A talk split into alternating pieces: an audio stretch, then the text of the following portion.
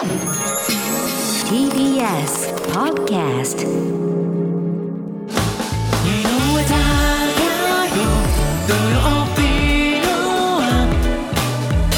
ではここで TBS テレビ外信部ブラジル・サンパウロ通信員の山口貴文記者のリクエストです。ミスターチルドレンでブランニュープラネット。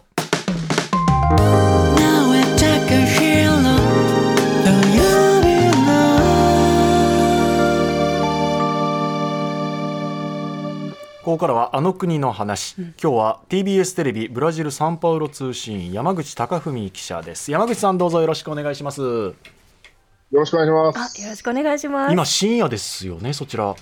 今、そうですね、さ2時53分。ね、いやー12時間、ねね、裏側ですからね。ありがとうございます。ありがとうございます。本日2お久しぶり回目ということで、ミスチルのこの曲を選んだ理由聞いてもいいですか？あのー僕、む昔からもうブラジル今15年以上いるんですけど、昔からミスチルのファンで、ええで当時あの、トランクに自分のまあの旅行カバンにこう CD とかを詰めてですね、ええ。ブラジルに来て、まあ、ミスチルの曲とかを聴いて、こう、励まされて、こう、なんか日本を思いながらだったんい。いですけど、でも、うん。その間ずっと、なんていうんですか、こう新しい曲を聴く機会が全くなくてですね、うん日本の番歌番組で覚えるみたいなのが全くなかったので、で、ここ最近また聴き直したら、あやっぱりいいなと思って、うん。リクエストしました。は日本の曲ってそっちに入ってたりするんですか？あのー日本の曲、やっぱりカラオケで、あの、よく聞いたり、あの、カラオケをそうですね、で皆さん歌ってたりとか、新しい曲はやっぱりインターネットとかを通じて、あの、知ったりとかですね、やっぱりテレビとかで通じてはなかなか、はい、難しいです。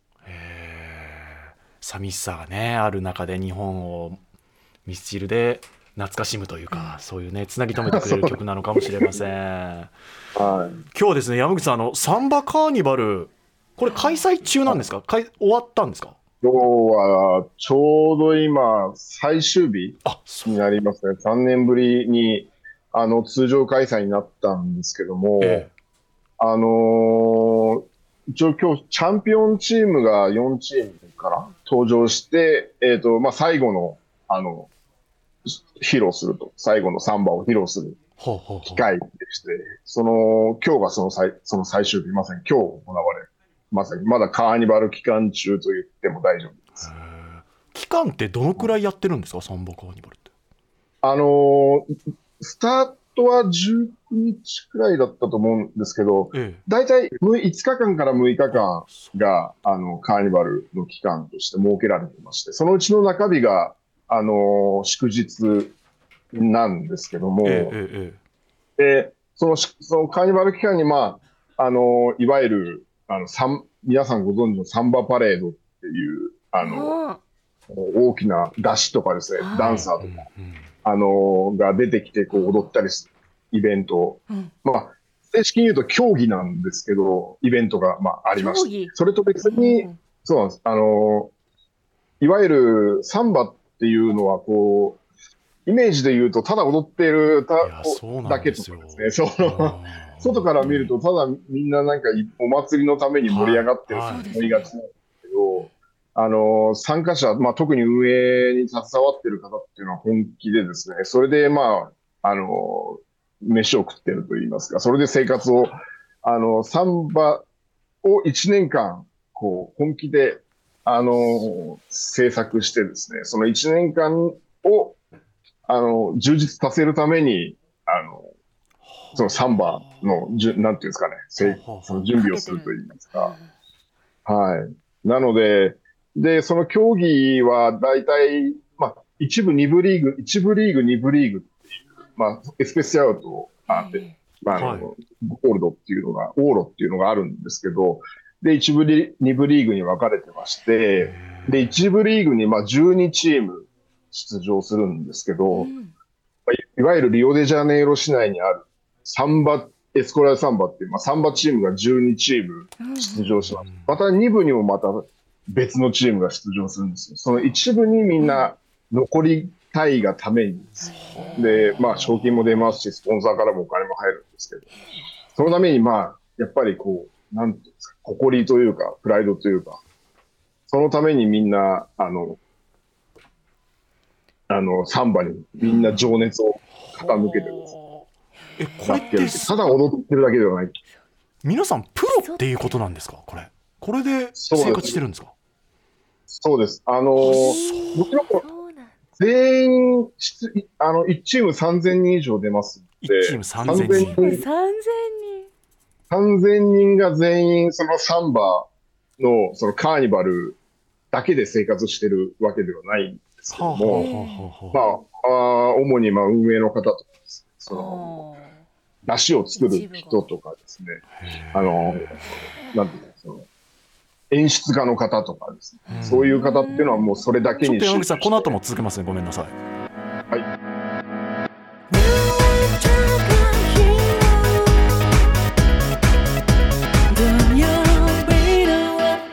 あの国の話。今日は TBS テレビ外信部ブラジルサンパウロ通信員の山口貴文記者に伝えてもらっています。引き続き山口さんよろしくお願いします。よろしくお願いします。先ほどすいません途中になってしまいました。いえいえいえいいえいええ、大丈夫。サンバカーニバルで一部が12チーム。その一部に上がれるようにもうみんな一年中それまあ一年中生活かけてやっているということですけど。うんこれ一部がプロでそれで契約を結んでるなどしてやっぱりその協賛企業がお金を出し合うっていうことなんですか？形としては。あのー主に、まあ、放放送放映権の関係で、えっ、と、その、メインの、まあ、放送局がですね、そのチームにお金を配ったりとかまあ、あるいはそれぞれの企業に、あのースポンサーがついていたり、あのーやっぱり3000人出場しなければいけないので、いわゆる、あのーまあ、観光客とか一回ま出てみたいとかっていう、ええあのええ、方とかも報酬集めてですね、その方からまあお金を取ったりとか、ああの、衣装代としてお金を払ってもらったりとか、まあいろんな、あとはまあ、あの、年間通して、その以前、あの、お話ししたんですけど、シュハスコっていうですね、バーベ、ブラジルバーベキューのイベントを開いて、そのイベントでお金を、あの、集めたりとかですね、まあいろんな方法でお金を集めて、本番にもに臨むと。あとはまあ、給料払って。ですね。ーはい。お給料が出るーん。だ。え山口さんはそのうん。連っていうんですか？チームに所属したりはされてないんですか？僕はもう見る一方で、はい。あんまり、すいません、さん見たことはあるんですけど、あんまり、あとはまあ取材で行ったりとかへー。してたんですけど、残念ながら参加する機会はなかなかなくて、はい。一チーム3000人もいるとどこを見て審査されるんですか？あのー審査項目は9項目ありまして、それぞれに審査員がいるんですけど、うん例えば、あの、調和が取れているかとか、楽器体は揃っているかとか、はい。その、なんていうんですか、あの、それぞれの全体にテーマが統一されているかとか、あの、それぞれの雑誌にこう、想像、その、創造性があるかとかですね、そういったものが全部採点基準になってまして、10点満点です。で、総得点で、あの、いいチームが優勝ということになります。へーこれは N スタでもちょっと取り上げましたけど優勝賞金ってレートによるそうですけど日本円で5億とか4億とかそのくらいいくんですか？あの、確かですね、ごめんなさい、ちょっと詳しくは調べてないんですけど、あのー億結構な額も、はい、いきます。なんかそれを総額の、あ総額、はい。あーこれはどこから出てるんですか？これは民間企業からこれ億が出るんですか、とか民間とか、あとは、えっ、と、あのーそういう、ごめんなさい、えっ、と、テレビ、その放映権とかですね。あ、スポンサーとか、はい。へいろんなところから、そうですね、集めて。まあ、一つの、あの、いわゆる、あの、民間、まあ、サン、まあ、ちょっと雑な言い方ですけど、サンバ協会っていうのがあったとして、サンバ協会が、まあ、お金を集めて、その大会を運営してるんですけど、サンバ協会に集まっていた、そのお金を使って、はい。まあ、FIFA のような感じです、イメージとして。はあやっぱそれくらい大きいんだ、そうですい、や億もらえるんだったらそれは踊りたくなるだろうなとも思うんですけど。でも衣装代もかかるし装飾品とかもかなりお金かかってるから奥村へって3000人でしょ終わったら。収支がどのくらいになるか。そうですよね。か。でも3年ぶりの開催ということで今年かなり盛り上がったんじゃないですか？そうですね。やっぱり、今年はその、メインのサンバのよりも、その街頭パレードって言いまして、あの、市民が、あの、道路に、まあ、いわゆる歩行者天国みたいなところに市民がたくさん集まって、あの、盛り上がるんですけど、それがやっぱり、あの、今年3年ぶりに復活したのが大きくてですね、それは本当にもう盛り上がって、街中、みんなやっぱり大好きな方が、それを待ち望んでいた方がたくさんいますので、それは本当に盛り上がったと、盛り上がりました。はい。うん。あの期間って交通機関とか道路とか全部あの通行止めにするんですか？シャットアウトするんですか？あの、サンバのかパレードに関して、そのカーニバルの、いわゆる、今、あの、僕がおお話しした競技に関しては、はい。専門、専用のスタジアムがあるんです。専用の競技場があります。スタジアムがあるんですか？そうです。リオデジャネイロですと、いえっと、700メートルのコースを、や、えっと、60分から70分の間にゴールをしないといけなていうりものがありまして、その一直線の700メートルのコースをは3000人が踊って、で、その間に、あの、審査があって、ゴールをしてる。で、なので、道路とかは普通になん、全く何もも通常通りですね。まあ、一部、その街路、街頭パレード、市民が参加できるところは、まあ、一部、歩行者天国になって、まあ、道路通行止めとかにはなっているんですけど、機能、街全体の機能としては全く通常通り、問題なく。そのスタジアムなどは観客席で観客が見て出店が出ていてとかそういう感覚ですか？イメージとしてはそうです、そうです。はい、そうです。全くおっしゃる。で一日中踊ってるんですか？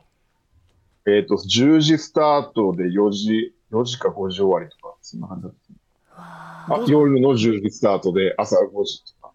あああああ逆だえあ朝よ5時までよそうです。夜の22時スタートで、明け方の5時、5時かあーなるほど6時の最後67時間踊りっぱなしってことですね完全徹夜で踊りっぱなしですか、そうです。そうです。はい。じゃあその時に旅行で見てみたいってなると、はいその夜見に行くんですか、観光客の皆さんそうです。あの、好きな人はみんな10時から入って朝6時までずっと見るんですね。